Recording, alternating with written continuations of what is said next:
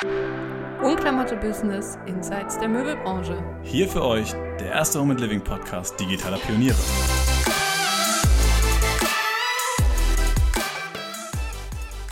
Herzlich willkommen zum Wohnklamotte Business Podcast. Ich sitze heute hier wieder im Office und habe mir erneut einen Gast dazu geholt. Sascha Tapkin ist bei mir. Das ist der Chefredakteur der Möbelkultur, einem der bedeutendsten Branchenmagazine der Möbelwirtschaft. Und ich freue mich mega, dass er heute hier ist, denn er wird uns jetzt nochmal ein Update zur Corona-Krise geben und uns abholen, wie sich der Markt eigentlich jetzt verhalten hat und vielleicht auch eine kleine Zukunftsprognose geben. Herzlich willkommen, Sascha. Stell dich doch einmal noch kurz unseren Hörern persönlich vor. Ja, hallo Fine. Ähm, grüß dich und freut mich hier zu sein bei euch, hier im, in der Herzkammer von Wohnklamotte. Bin ganz begeistert, hier eure, äh, eure Deko und, und die eingerichteten Styles zu sehen. Ja, und äh, ich dachte, oder wir beide haben gedacht, es wäre ganz gut, vielleicht wirklich so ein bisschen äh, zurückzuschauen, was haben wir eigentlich erlebt.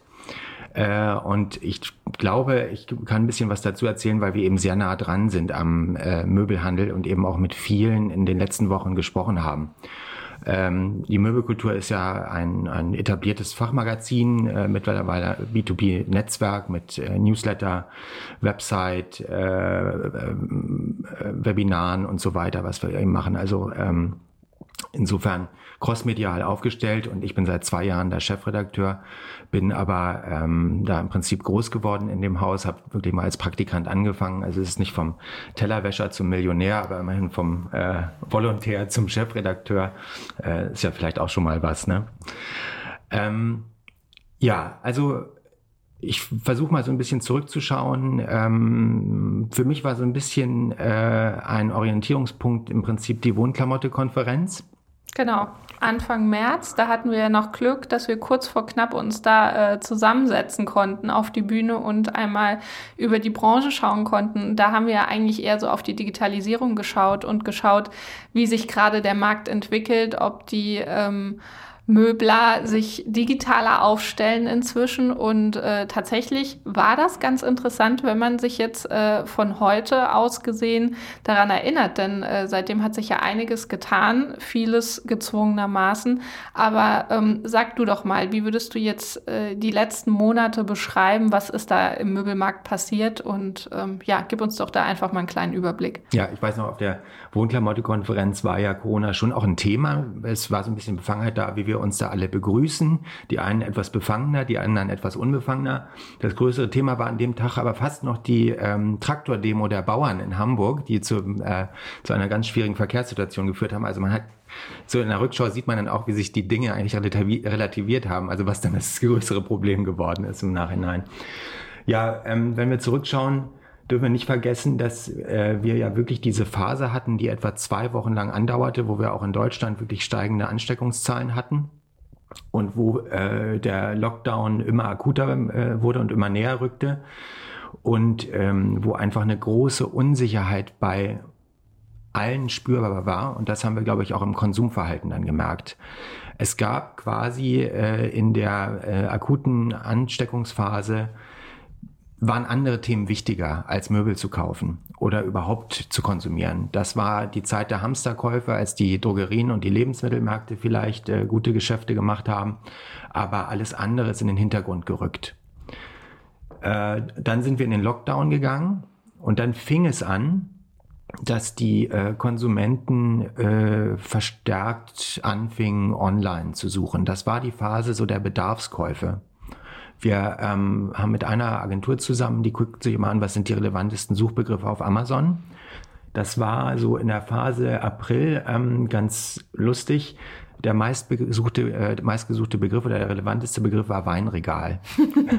das kann ich mir vorstellen. Auch, äh, ich glaube, 30 Prozent mehr Wein wurde ja in der Phase verkauft. Ja. Habe ich einen Artikel zu gelesen, fand ich sehr, sehr spannend. Und da braucht man eben auch das entsprechende Möbel Natürlich. dazu. Ist doch klar. Ja. Und äh, das war so die Phase meiner Meinung nach der, der Bedarfskäufe. Regale, ganz stark auch Thema Homeoffice. Nicht? Also äh, mhm. viele sind ins äh, Homeoffice gegangen, haben gemerkt, okay, ich bin aber hier nicht sozusagen arbeitsbereit, weil mir fehlt äh, was für, das, für die Ausstattung. Und das wurde eben dann verstärkt im Internet bestellt, weil ja die stationären Händler ähm, zu waren. Und Äh, auch noch wichtig, das Thema etwas später versetzt, das Thema äh, Outdoor-Gartenmöbel. Als es dann wärmer wurde, wir hatten ja auch ein schönes Frühjahr, ähm, merkte man, okay, die Leute wollen es sich dann wenigstens zu Hause äh, schön machen. Der Osterurlaub fiel ja im Prinzip flach, da hatten wir ja überhaupt keine Reisetätigkeit. Und äh, das war die Phase, ähm, wo, wo ähm, diese Bedarfskäufe und dann im Outdoor-Bereich die ersten äh, Lustkäufe oder Inspirationskäufe dann auch getätigt worden sind. Das hört sich doch jetzt aber sehr positiv für den Möbelhandel an. Hat der Möbelhandel eher zugenommen in der Phase oder würdest du sagen, letztendlich ist es aber zu merken, dass Corona war, dass die Leute sparsamer ausgegeben haben und natürlich auch nicht in den Einzelhandel bzw. den stationären Handel gehen konnten. Ja, die ersten Profiteure davon, wenn man so will, also man muss ja mit dem Wort Profiteur in solchen Zeiten äh, vorsichtig sein, aber äh, wirtschaftlich äh, Profiteure waren die Online-Händler. Die stationären Händler waren entweder völlig paralysiert, weil sie äh, zumachen mussten. Man muss sich auch mal vorstellen, was das in den äh, Handelshäusern selbst bedeutet hat. Die Mitarbeiter waren ja völlig verunsichert. Auf einmal durften sie nicht mehr zur Arbeit kommen. Wann würde man überhaupt wieder aufmachen? Also da waren wirklich erstmal interne Themen auch angesagt. Ähm, und dann entwickelten sich aber im stationären Handel und dann äh, noch dieser Aspekt, dieses, äh, dieses Gefühl auch, ähm, nicht in der Politik präsent genug zu sein, weil ja Baumärkte aufmachen durften. Das war dann immer zwar das äh, Argument, okay, wir müssen das Handwerk am Laufen halten.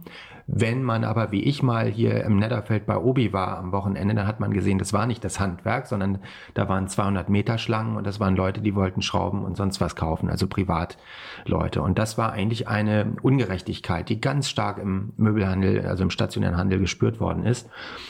Und äh, das war also eine ganz schwierige Gemengelage. Und dann kam aber ganz tolle äh, Geschichten dabei raus, wo sich dann doch viele berabbelt haben. Natürlich ist das nicht immer, sind das nicht immer 100 Prozent, sondern wie immer, es gibt so 20 Prozent, die sind vielleicht besonders aktiv und dann gibt es so die danach kommen, äh, die breite Masse und dann gibt es nochmal vielleicht 20, 30 Prozent, die wirklich auch nicht wissen, wie sie in so einer Phase reagieren müssten. Aber sag ich mal, bei diesen agilen, diesen Early Adopters, wenn du so willst, die haben sehr kreative Lösungen gefunden. Also zum Beispiel Schaumann in Kassel, Mittelstandshaus. Kenne ich sehr gut. Hat, ich bin ja äh, in Kassel aufgewachsen. Richtig. Das ist äh, wirklich ein Laden, der mich schon mein Leben lang quasi verfolgt oder mitbegleitet ja. hat. Positiv verfolgt. Ja, ne? positiv verfolgt. Genau. Ähm, die haben das so gemacht, dass sie ihre äh, Abteilung, die durften, also man durfte ja 800 Quadratmeter öffnen dann. Das war ja dann irgendwann ähm, äh, möglich. Und die haben dann abteilungsweise geöffnet jede Woche oder ich glaube ja ich glaube jede Woche eine andere Abteilung haben das sehr stark beworben in der lokalen Presse äh, in, äh, äh, auf den sozialen Netzwerken. Und auf einmal haben die quasi auf 800 Quadratmeter den Umsatz gemacht den sie äh, sonst im ganzen Haus gehabt hätten weil sie eben das als Story verpackt haben und da sozusagen fokussiert haben am POS auf äh, bestimmte Flächen. Und das hat sehr gut funktioniert. Ein anderes Beispiel ist Möbel Karmann äh, auch in, in, Süddeutschland mit drei Filialen, also richtiges Mittelstandsunternehmen. Da hat der Inhaber 600 Stammkunden abtelefoniert hat ihnen erzählt, wie die Lage ist. Es waren größtenteils auch Kunden, die äh, Aufträge laufen hatten. Da gab es natürlich in der Supply Chain da und dort Lieferverzögerungen. Ist ja, ähm, ist ja völlig klar. In der, in der heißen Phase war das ja mit dem Transport alles nicht so äh, normal. Und der hat 600 Kunden angerufen, hat ihnen erklärt, wie das ist. Und das nenne ich natürlich echt ähm, äh, Stammkundenbindung und genau das, das, das richtige Tun, was man als Mittelstandshaus tun kann. Ganz schlecht ging es natürlich der Großfläche also den Filialisten wie Porter, ähm, Höfner, äh, Lutz in dieser Phase, weil die natürlich auch nicht so einzelne Häuser dann strukturieren konnten, dass die vielleicht äh, äh, teilweise also mit Abteilungen öffnen, äh, einzelne Abteilungen öffnen konnten. Dafür sind die zu starr. Das sind zu dicke Elefanten, die man dann nicht so schnell bewegen kann. Die hatten im Prinzip nur die Möglichkeit, dicht zu machen, die Leute, die Verkäufer auf 100 Prozent Kurzarbeit zu setzen und zu hoffen, dass es bald wieder losgeht. Und hast du das Gefühl, dass solche großen Möbler jetzt irgendwie ein Umdenken haben und sagen, okay, vielleicht auch im Hinblick auf einen hoffentlich nicht, aber eventuell zweiten Lockdown. Mhm. Wir haben uns trotzdem ein paar Sachen überlegt, wie wir zukünftig uns besser online aufstellen können oder sitzen die das weiter aus und sagen, okay, wir haben in den letzten Jahren gute Umsätze gemacht und ähm, so eine Krise tut uns zwar weh, kann uns letztendlich aber nicht das Genick brechen.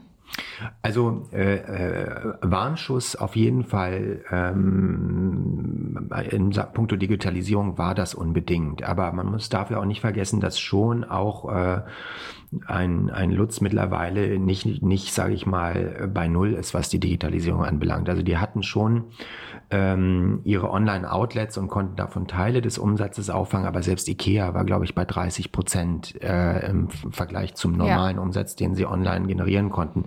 Und ich sag mal, bei den folgenden Filialisten dann, also ähm, Lutz, Höfner, Porter ist der Anteil eher weniger, äh, Segmüller, äh, weil sie eben noch nicht so stark digital aufgestellt sind, wie, wie Ikea das beispielsweise ist. Also ich sag mal, aber dieser Warnschuss war nicht neu. Das, das ist ja ein Strukturwandel, ähm, der äh, vorher auch schon voll äh, am, im, im Gange war.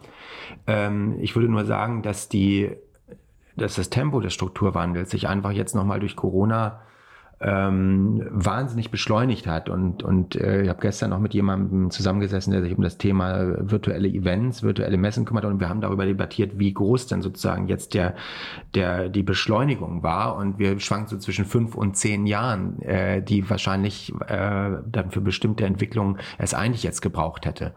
Empfindest ja? du das als positiv oder denkst du, äh, da könnte jetzt auch das ein oder andere Bauernopfer mhm. quasi sein, der, der das einfach nicht schafft. Na, ich glaube, Deutschland hat, hat das gebraucht. Also wir hätten sonst wahrscheinlich noch länger rumgewurstelt, was das äh, Thema Homeoffice und äh, Digitalisierung anbelangt und äh, Videokonferenzen. Und wir wären wahrscheinlich weiter wie verrückt äh, in Geschäftsfliegern zwischen Köln und Hamburg und, und äh, Frankfurt und München gewesen, was ja alles nicht so wirklich äh, sinnvoll ist. Also das ist, glaube ich, nochmal ein Prozess, den es auch gebraucht hat. Das muss man auch eindeutig sagen, das ist positiv, aber mir tut es natürlich trotzdem sehr leid um äh, Mittelständler, die damit überfordert sind, weil das sind zum Teil ja tolle Unternehmer, die, die mit Herzblut bei der Sache sind, aber natürlich bei all diesen großen Themen sowieso schon schwer zu strampeln hatten. Also mit den großen Themen meine ich Digitalisierung, Modernisierung im Marketing, Social Media Auftritt. Das sind ja alles keine einfachen Dinge für äh, so einen mittelständischen Händler. Und dadurch, dass sich nun dieses äh, Entwicklungstempo durch, durch die Corona-Phase nochmal so erhöht hat, wird die Situation natürlich nicht einfacher. Und das, ähm, gut, ich weiß nicht, ob Leidtuner das richtige Wort ist, die, die sind ja auch alle noch nicht verloren, aber es ist ein enormer Druck, der äh, darauf liegt. Die Großfläche, da ist sozusagen mein Mitleid ein bisschen geringer, weil die, die sind so durchstrukturiert und äh, auch Lutz hat ja jetzt in Frankreich wieder enorm zugeschlagen und jetzt gehört äh, quasi ähm, die Nummer zwei und die Nummer drei, Conforama und Büt zum Lutz Imperium und die letzte äh, ähm, äh, größere Beteiligung jetzt also von Conforama war also gerade vor zwei Wochen. Das heißt, es scheint ja so, als wenn die auch schon wieder voll im, im Tritt sind, was ihre, ähm, ihr Businessmodell anbelangt. Jetzt haben wir über die Großen gesprochen, über die Mittelständler. Wie schätzt du denn die Lage für die Startups ein, für die Kleinen, die vielleicht in den letzten zwei, drei Jahren neu gestartet sind? Denkst du, die werden sich ähm, da irgendwie durchwuscheln können, weil sie von Anfang an äh, mit der digitalen Brille unterwegs waren? Oder denkst du, ähm, dass die jetzt vielleicht eher den großen Zusammenschlüssen da irgendwie ähm, nicht standhalten können? Hm. Also ähm, Startups sehe ich natürlich eher im, im äh, Online-Bereich. Und da ähm, kann ich eigentlich auch nur sagen, dass äh, aus meiner ähm, Beobachtung heraus eigentlich der Strukturwandel da beschleunigt worden ist. Das heißt, dass sich eigentlich eher die ähm, der Traffic auf die Großen lenkt. Und das äh, bildet sich wohl auch so ab äh, in meinen Gesprächen mit Wayfair und äh, äh, von Westwing habe ich es auch, von Home24 äh, gab es auch eine Pressemitteilung, die ein sensationelles zweites Quartal hatten und natürlich die Plattform. Also Amazon wird sicher, sicherlich nochmal einen Sprung gemacht haben im, äh, im Bereich Möbel, also im Bereich Home and Living äh, Corona bedingt. Also eigentlich ähm, sehe ich es so, was ich auch schon im Januar, als wir noch nicht über Corona gesprochen hatten, der Traffic ähm, konzentriert sich immer stärker auf die großen digitalen Anbieter im Netz und das äh, hat sich nochmal enorm verstärkt. Es gab jetzt von IFH auch nochmal, glaube ich, eine Untersuchung, die haben die Konsumenten befragt und da sagt sagten 30 äh, Prozent äh, der Teilnehmer in dieser Befragung, dass sie bewusst jetzt äh, Käufe von stationär in online verlegen. für sich. Vor Corona waren das 13 Prozent. Also das ist, da ist wieder ein Fünftel, was nochmal ähm, stärker den Online-Kanal frequentiert wird. Die kleineren Anbieter, Online-Shops, Start-ups, ja, die ähm, müssen sich natürlich immer die Frage stellen, wie halte ich es mit, äh, mit den Plattformen? Mache ich mich davon abhängig oder versuche ich es alleine? Wenn sie es alleine machen, ist Marketing immer ein schwieriges Thema, weil Marketing kostet Geld, wenn du es über äh, Google vor allen Dingen aussteuerst oder auch über die sozialen Netzwerke, wenn du Werbung machst. Oder du musst eben sehr, sehr guten Content fabrizieren. Und das ist äh, nicht neu. Ich glaube, das wird aber fast immer, immer schwieriger, als, als kleines, unabhängiges Startup da erfolgreich sein zu wollen. Mir ist vor allen Dingen aufgefallen, ich habe jetzt ähm, natürlich auch in der Phase einiges online geshoppt und ähm, es war bei mir so, dass ich mich sehr gewundert habe über die unterschiedlichen Lieferzeiten. Also da war von zwei bis drei Werktagen bis zu zwölf Wochen alles dabei. Mhm. Ähm, Würdest du das aus deiner Sicht als Schwierigkeit einschätzen, im Möbelmarkt zu sagen, okay, ich muss zwölf Wochen auf mein Möbel warten? Oder glaubst du, das ist eigentlich egal, weil Möbel kein Impulskauf sind? Weil mich hat das einfach stark gewundert. Mhm. Ich habe wirklich gedacht, also als Beispiel ähm, zwei Tische von Cypher bestellt, äh, mhm. quasi die gleiche Linie. Ich habe aber die beiden Tische unterschiedlich äh, teuer woanders gefunden und habe dann den einen Tisch beim einen Anbieter und den anderen Tisch beim anderen Anbieter gefunden. Und es lag einfach zwischen der Lieferzeit circa vier Wochen. Ja. Also äh, Cypher, wunderbares Beispiel, äh, tolle holländische Marke. Ähm, äh, sind eigentlich sehr gut in puncto Logistik. Warum? Weil sie eigene Lager haben. Das heißt, wenn die ihre Ware einkaufen international, dann können die die auf Lager nehmen und erst dann ähm, äh, leiten sie sie eigentlich an den Handel weiter und dann eben mit relativ kurzfristigen Lieferzeiten. Äh, das ist meiner Meinung nach ein ungeheurer Wettbewerbsvorteil, weil äh, auch wenn du sagst, äh, äh, es ist kein ähm, kein Drogerieartikel, wenn du dir ein Möbel kaufst, ja, ähm, und man ist bereit darauf zu warten. Die Bereitschaft nimmt aber ab. Und äh, wir sind einfach Schnelligkeit gewohnt durch äh, andere Warengruppen.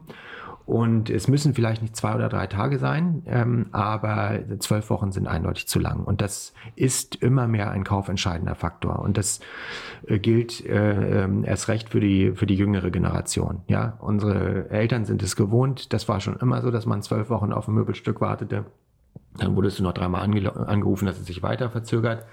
Und äh, das, äh, das ändert sich enorm. Und deshalb ist sozusagen die Supply Chain und die Logistik und das Thema Dropshipping, also dass man nicht noch über ein äh, Zwischenlager geht oder direkt zum Handel, äh, erstmal zum, zum Lager des Handels äh, liefert, sondern direkt vom Hersteller an den Endkunden. Damit ist ja eine enorme äh, Schnelligkeit gewonnen. Das sind ganz, ganz entscheidende Themen und die muss sich wirklich jeder, äh, jeder Hersteller vor allen Dingen, aber auch der Handel stellen. Ja, ich habe auch gemerkt und das ist wirklich äh, auch eine schwierige Sache gerade zur Zeit. Ich glaube, viele Online-Shops haben gerade ihre Ware nicht vorrätig, tun aber so als ob. Und dann äh, kommt die große Verzögerung, indem man immer wieder mhm. ähm, aus Gründen darum gebeten wird, Verständnis zu haben, weil es jetzt nicht diese und nicht nächste Woche, sondern übernächste Woche kommt und übernächste Woche kommt dann aber nochmal eine Mail, dass es sich wiederum um zwei Wochen verzögert. Ist es so, dass ähm, die also die Zulieferung aus Asien und Co. eigentlich wieder gewährleistet ist oder merkt man da schon noch ähm, starke Einflüsse von der Corona-Krise, dass die wirklich eine Zeit lang einfach nicht produzieren und liefern konnten? Ja, also ähm, äh, das ist ein ganz wichtiger Aspekt, den du da, den du da nennst, weil ähm, der Onlinehandel sollte jetzt nicht den Fehler machen, nur um die Aufträge reinzubekommen, das Verbrauchervertrauen äh, zu verspielen im Prinzip. Denn wir hatten das alles schon mal. Es gab diese Phase 2011, 12, 13, wo äh, so die, die Online-Pure-Player, Home24 und andere ziemlich für Wirbel gesorgt haben. Und da war aber die, das Fulfillment und der Service oft schlecht, hat nicht den, äh, den Kundenerwartungen entsprochen. Und da wurde viel Vertrauen äh, äh, im Prinzip äh, äh, zerstört und aufgebraucht, so dass, ähm, äh, dass das erstmal wieder ganz schön gedauert hat, äh, bis der Onlinehandel auf das Niveau eigentlich gekommen ist. Man darf das nicht vergessen, was der Distanzhandel mal, mal hatte. also Neckermann, Quelle, mhm. Otto, lagen mal deutlich höher über dem, was wir eigentlich jetzt, jetzt so langsam kommen wir wieder in diese, in diese Kategorien. Warum? Weil die das einfach raus hatten. Das war vom Fulfillment ähm, richtig gut und Otto mit dem, mit dem äh, Hermes Zweimann Handling hat das eben auch schon vor Jahren und Jahrzehnten gut hinbekommen. Und ähm, diesen Fehler dürfen Sie jetzt einfach nicht wieder äh, machen, einfach um Umsatz äh, mitzunehmen. Dass es Verzögerungen gibt, ähm, rührt eigentlich noch aus der aus der ganz heißen Phase her, ja, dass eben äh, äh, damals Container nicht vernünftig rausgegangen äh, gegangen sind aus Asien. Das dauert dann ja teilweise mal ähm, äh, sechs Wochen, ehe die überhaupt dann hier nach Europa kommen. Und das sind sozusagen die, die Verzögerungen, die es jetzt noch gibt. Wir sehen, dass Asien sich eigentlich normalisiert äh, normalisiert hat. Die Chinesen, ähm, äh, die, die hauen sowas von, von rein, um wieder, äh, um wieder sozusagen die, die Wertschöpfungskette am Laufen zu halten. Indien ist natürlich gerade ein ganz anderes Thema. Da fliegt uns ähm, durch Corona natürlich einiges gerade äh, um die Ohren, weil das da ja äh, gerade ganz ähm, furchtbar eskaliert. Ähm, Europa, äh, äh, Italien hat sich auch wieder gefangen und äh, kehrt zur Normalität zurück. Aber ähm, sicherlich da und da und dort stockt es. Und wenn dann sozusagen die, äh, die ähm, Warenwirtschaft nicht vernünftig äh, funktioniert und der und der Kunde nicht nicht nicht richtige und nicht valide valide Informationen über die ähm, über die Lieferzeit bekommt, ist das ein echtes Problem. Ja. Und jetzt haben wir ja schon mal einmal so in Richtung Endverbraucher gesprochen. Und äh, wir hatten das ja auch als Thema auf der Wohnklamotte-Konferenz. Mhm. Wie richtet man sich jetzt ein? Woher holt man sich seine Inspiration? Ja. Wie würdest du da jetzt, ähm, jetzt sind wir vier Monate nach der ja. Konferenz, also ja, eigentlich gar nicht gedacht, so, genau. so viel ähm, weiter, aber ich glaube, es hat sich ja doch einiges verändert. Wie würdest du das jetzt äh, beurteilen, wenn ich hier die Frage nochmal stellen würde? Ja, ich würde vor allen Dingen das auch so beurteilen, dass äh, die Leute doch mehr Zeit haben, glaube ich, auch um sich mit diesen Themen zu beschäftigen, weil sie äh, durch Homeoffice nicht den Arbeitsweg haben, weil sie vielleicht weniger reisen, weil sie weniger Geschäftsreisen haben, weil ähm, äh, und weil sie, weil, weil sie nach diesen Informationen suchen, weil sie mehr äh, Zeit zu Hause verbringen. Und das ist, glaube ich, schon ein großer Unterschied. Also der, die, die äh, unterschiedlichen Möglichkeiten, sich entertainen zu lassen, die wir vor Corona, die wir noch zur Wohnklamotte-Konferenz hatten, die sind natürlich äh, weniger geworden. Und man sieht das ja, im Einzelhandel sind nicht mehr so viele unterwegs, Shopping macht mit der Maske nicht so richtig Spaß. Kino ist nicht, äh, Diskotheken sind nicht, Bars äh, fährt so langsam wieder hoch. Und äh, das ist, glaube ich, ähm, der Unterschied, dass eigentlich jetzt das Thema Einrichten ähm, ein, einen außerordentlichen Zulauf hat, mit dem wir so nicht gericht, äh, gerechnet hätten vorher. Könntest du dir sogar vorstellen, dass sich, wenn wir aus der Krise gesamt rausgehen, äh, vielleicht sogar eine Steigerung haben, was den den Handel angeht? Also ich hoffe das natürlich. Ja. Ich hoffe das natürlich. Ähm, das, das hoffen wir als äh, für die ganze Branche und außerdem ist Einrichten macht Spaß und ist ein tolles Thema und äh, je mehr äh, Endverbraucher sich dafür begeistern, umso besser. Es gibt ja auch so ein paar Faktoren, wie jetzt zum Beispiel die Mehrwertsteuererhöhung, die da das auch noch an, äh, nicht Erhöhung, sondern die Mehrwertsteuersenkung, die temporäre, die da ähm, das noch ankurbeln könnte. Wobei man das so ein bisschen relativieren muss, weil der Möbelhandel ja vielleicht sich da ein bisschen Eigentor geschossen hat aus heutiger Sicht, denn es war ja schon immer eine sehr rabattorientierte äh, Werbung mit vielen Rotstiftangeboten und insofern ziehen die äh, drei äh, Prozent jetzt vielleicht gar nicht so mhm. sehr, weil die drei, da waren ganz andere Prozentwerte bisher immer äh, im Spiel, aber äh, wir glauben, dass bei großen Anschaffungen sich am ehesten diese Mehrwertsteuersenkung äh, auswirken könnte. Also bei Autos, bei, ähm, beim Küchenkauf, bei, mhm. bei Möbelkäufen. Apropos Rabatte, das äh, schwirrte mir irgendwie auch schon länger im Kopf rum. Glaubst du, es wird auch so sein, sieht man jetzt gerade ja viel bei Fashion und Beauty, die mhm. ähm, versuchen ja gerade wirklich ihre Kollektion durch massive Rabatte noch loszuwerden, weil sie einfach im Einzelhandel ja nicht viel verkaufen konnten. Siehst du das im Möbelmarkt auch so oder denkst du dadurch, dass äh, Möbel etwas zeitloser sind, ähm, muss man da gar nicht in die Rabattkiste so tief reingreifen? Es ist, in, es ist eingeschrieben in die äh, äh, eingebrannt in die Möbelbranche. Es ist aus, es kommt aus dem stationären Handel, es kommt vor allen Dingen von der Großfläche und die kommt aus diesem Hamsterrad-Rabattwerbung eigentlich auch nicht mehr wirklich raus. Das, äh, es gab Versuche von stationären Händlern, das mal äh, in den Prospekten nicht ganz so offensiv zu machen. Dann haben sie weniger Umsatz gemacht in der Woche danach, also sind sie wieder zurückgekommen.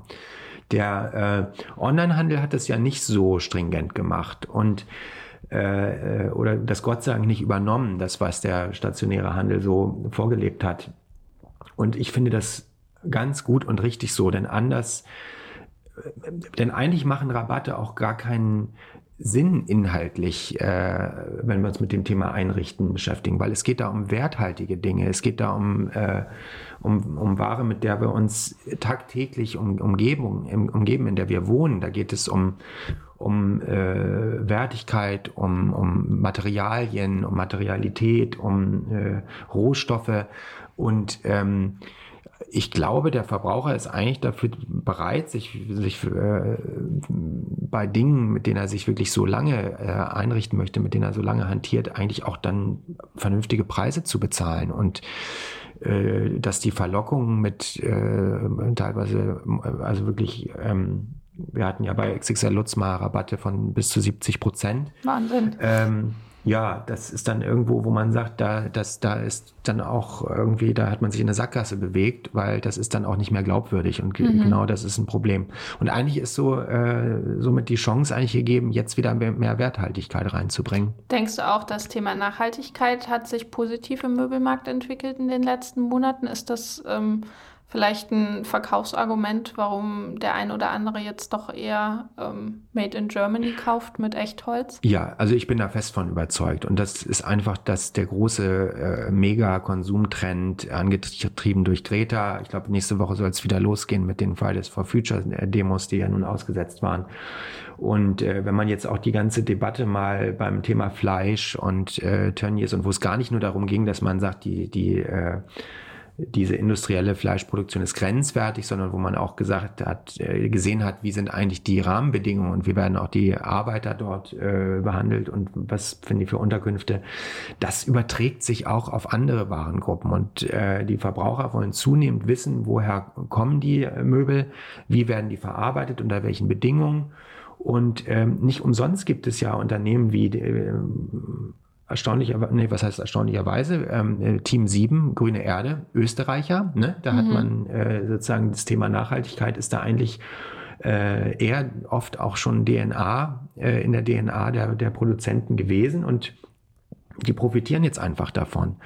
Äh, und vor allen Dingen, sie müssen sozusagen auch kein neues Nachhaltigkeitsprogramm erfinden, äh, weil das in der DNA schon eingeschrieben ist. Und wir haben natürlich da auch tolle deutsche Massivholzmöbelproduzenten, die äh, jetzt davon profitieren können, dass sie Dinge schon immer richtig gemacht haben. Und äh, auch Corona wird darauf auch Einfluss haben. Die Globalisierung wird meiner Meinung nach ein Stück weit zurückgedreht äh, werden und wir müssen mal gucken, wie viel Ware in den nächsten Jahren dann noch aus China, anderen asiatischen Ländern kommt oder ob sich da auch ein Stück weit wieder zum Teil nach Europa zurückverlagert.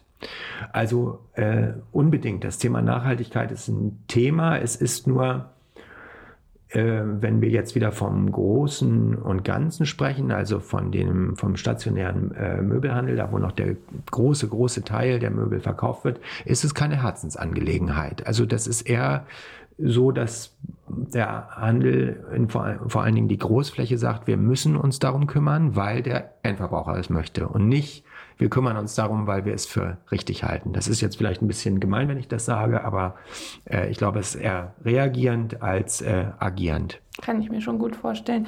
Eine Frage, die mir jetzt in der Vergangenheit auch so ähnlich gestellt wurde und die ich ehrlicherweise kaum beantworten hm. konnte. Ist es so, dass die Organisationsstruktur des Möbelhandels durch die ganzen Verbände hm. ähm, sich positiv in der Krise ausgewirkt hat oder eher ein bisschen komplizierter die ganze Sache noch gemacht hat? Oder inwieweit haben die überhaupt in die Regularien eingegriffen oder hatten da überhaupt eine Chance einzugreifen? Also ähm, erstmal war das äh, positiv, wie die Verbände äh, agiert haben. Und es gibt da ja eben den Unterschied zwischen reinen Einkaufsverbänden, so ähm, die eher nach und nach verschwinden, wo es also nur ums Ein um Einkaufsmacht geht, äh, hin zu Full-Service-Verbänden, die also ihren Mitgliedern mit äh, äh, allen möglichen Themen zur Seite stehen. Marketing, Lobbying, äh, Beratungsthemen, Finanzierungsthemen. Das ist eigentlich so der, der neue, ähm, der Verband neuer Prägung. Und die haben ihren, Mitarbeiter, ihren Mitgliedern also wirklich sehr ähm, äh, mit Rat, standen ihren Mitgliedern mit Rat und Tat äh, zur Seite eigentlich in der Corona-Krise. Ne? Die haben dann eben sondiert, wie sind die einzelnen Regularien in den Bundesländern, ähm, wie, was, wie funktioniert das Thema Kurzarbeit und so weiter und so fort. Das haben die äh, recht gut gemacht. Und dann gibt es äh, darüber hinaus auch die Lobbyverbände des, des Handels, also die Dachverbände im Prinzip. Und die ähm, haben es dann zumindest geschafft, dass dann doch irgendwann die äh, Möbelhäuser wieder, wieder öffnen durf, durften. Und ähm, auch der Laschet hat einmal äh, in den Tagesthemen, glaube ich, über die Möbelbranche gesprochen. Da war, das war also ein richtiges Aufatmen, dass das mal auf der Agenda stand. Aber Laschet muss natürlich auch gucken, dass er da seine Ostwestfalen bedenkt, nicht? Und äh, hatte das immer gut auf dem Schirm. Und das war schon, das war schon äh, erfreulich, dass man gesehen hat, dass die, der, der positive Lobbyismus da gewirkt hat und dass diesmal nicht die Autobranche äh, als der große Gewinner hervorgegangen ist mit einer, mit einer neuen Abwrackprämie. Du hast ähm, im April mit Sebastian Deppe zusammen ein Webinar gegeben und ähm, ich glaube, da war so die ähm, Zahl, die ihr in den Raum geworfen hat, dass äh, der Möbelhandel minus 10 Prozent zurückgehen wird 2020. Habe ich das noch so richtig mhm, im Kopf? Ja, ja. Wäre das auch noch die Zahl, die du heute im Kopf hast oder äh, also denken wir, sind sich, die Tendenzen? Es hält sich zunehmend auf. Also wir waren, äh, die, die letzten Industriezahlen, die jetzt rausgegeben worden sind, dass man jetzt schon äh, begründete Hoffnung hat, dass äh, ähm, dass das Minus einstellig sein wird. Und nun, wir müssen gucken, wir haben gerade schon eine Sonderkonjunktur. Also äh, die Leute richten sich ein. Es macht zwar nicht so wirklich Spaß, in die Möbelhäuser zu gehen mit äh, Maske und so, aber äh, und mit den entsprechenden äh, Beschränkungen, aber äh, sie kaufen sehr gezielt ein. Und sie kaufen natürlich auch im Internet ein. Und äh, es sieht so aus, als wenn sich das Minus immer weiter relativiert. Und nun muss man nur gucken, wie lange hält die Sonderkonjunktur an. Kriegen wir das auch noch sozusagen das hohe Niveau bis in den, in den Herbst gehalten? Und da gibt es natürlich schon ein paar Fragezeichen. Mhm. Äh, meiner Meinung nach sind wir gerade in Deutschland in so einem gewissen Schwebezustand. Wir merken das ja auch an den Messen. Finden sie statt, finden sie nicht statt. Wir merken das auch in der, an der Rückkehr in die Büros Wann ist der richtige Zeitpunkt? Was sagen die Mitarbeiter? Kriegt man sie mobilisiert? Wollen sie lieber zu Hause bleiben? Also dieser äh, Schwebezustand ist gerade akut. Und wenn sich da Themen negativ entwickeln, wie zum Beispiel das Thema Kurzarbeit, wenn da dann eben doch äh, über kurz oder lang viele, äh, wenn es zu, zu Entlassungen kommt im Laufe des Jahres, weil wir merken, wir sind zu abhängig von der Weltwirtschaft und äh, das, das äh, kommt nicht wieder so richtig zum Laufen ähm, weil wir merken, es gibt zweite Lockdowns, wenn der, ähm, wenn der Winter oder der Herbst und Winter kommt und sich Grippewelle und Corona überlagern. Also gibt es ja alles auch so, äh, so nicht so schöne Vorstellungen. Und ähm, wenn, wenn eben so da negative Dinge eintreten würden, dann könnte es sein, dass diese Sonderkonjunktur einfach, einfach ähm, abflaut und dann sind wir im negativen Korridor. Aber bis jetzt ähm, sieht es so aus, als würden wir den Schaden immer von Tag zu Tag gerade äh, eher begrenzen können. Das hört sich doch schon mal sehr gut an. Ich könnte mich jetzt noch stundenlang mit dir weiter unterhalten. Ich äh, bin mir aber jetzt schon sicher, das wird nicht der letzte Podcast sein, wo wir zusammensitzen, ja, ja. denn ich finde immer, du kannst da wirklich nochmal super viel Input geben, gerade was den stationären Möbelhandel angeht. Ich ähm, würde jetzt nochmal zu meiner initialen Frage und mhm. auch als letzte Frage kommen, damit wir ähm, das nochmal abschließen. Und wir sitzen ja hier auch immer ein bisschen mit unserer digitalen Brille. Deswegen ähm, Wäre jetzt so meine abschließende Frage. Glaubst du, dass äh, nur Unternehmen überleben können, wenn sie sich digital aufstellen?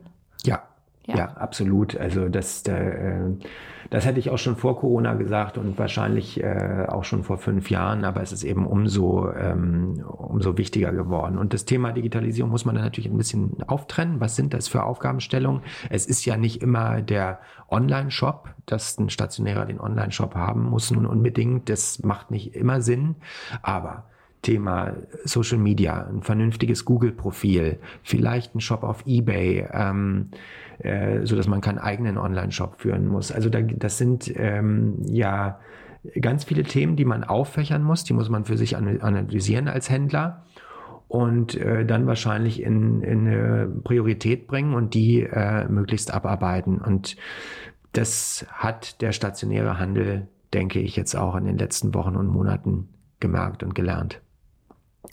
Damit möchte ich gerne abschließen. Ich finde, das äh, ist eine gute Einschätzung von dir gewesen zum Thema Digitalisierung und vor allen Dingen eine, äh, ein guter Gesamtüberblick zur Corona-Krise im Möbelmarkt. Ich danke dir dafür, Sascha. Schön, dass du da warst und ähm, ich freue mich, dass ihr zugehört habt.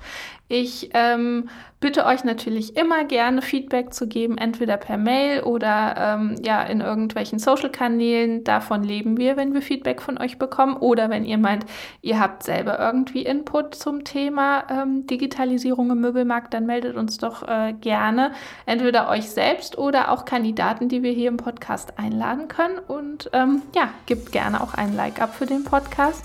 Und ich freue mich, euch bald wieder zu hören. Tschüss Sascha und tschüss an euch. Tschüss und vielen Dank. Bis bald.